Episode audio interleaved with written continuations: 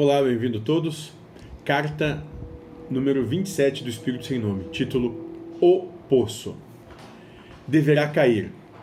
Deverá te encontrar pequeno e rodeado de lama, para então ao Pai erguer as mãos e pedir auxílio.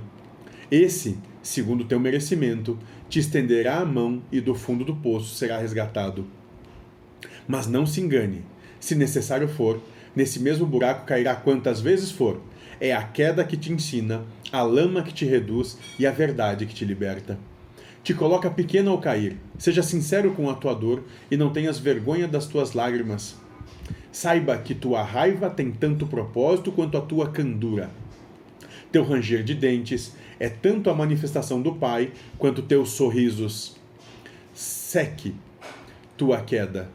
Escava teu poço e depois saia e respire.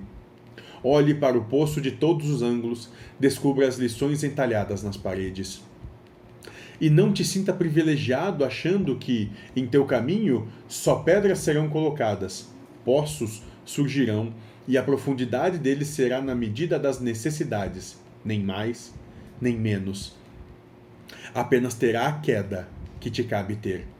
Então, não seja hipócrita dizendo que não caiu, que nunca teve que escalar um poço na vida, pois nesse momento te encontrará envolto em lama e água escura, sem notar, estará no fundo. Alguns serão tão escuros que a ilusão do ar puro e do sol te parecerão realidade. Achará que nem suas paredes limitantes são ruins. Com medo ficará submerso por muito tempo, se não toda a sua existência do encarne. Existem poços dourados que disfarçam seus cheiros em perfumes caros, parecem brilhantes e que são tão fundos que já nem lembras como é estar liberto.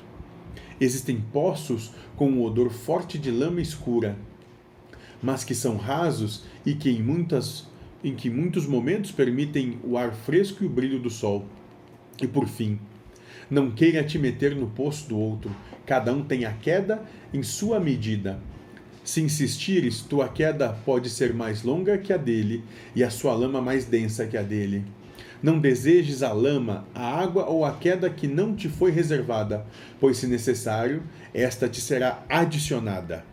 E não te esqueças, mesmo que estejas no fundo, ali estaremos com você. Espírito sem nome.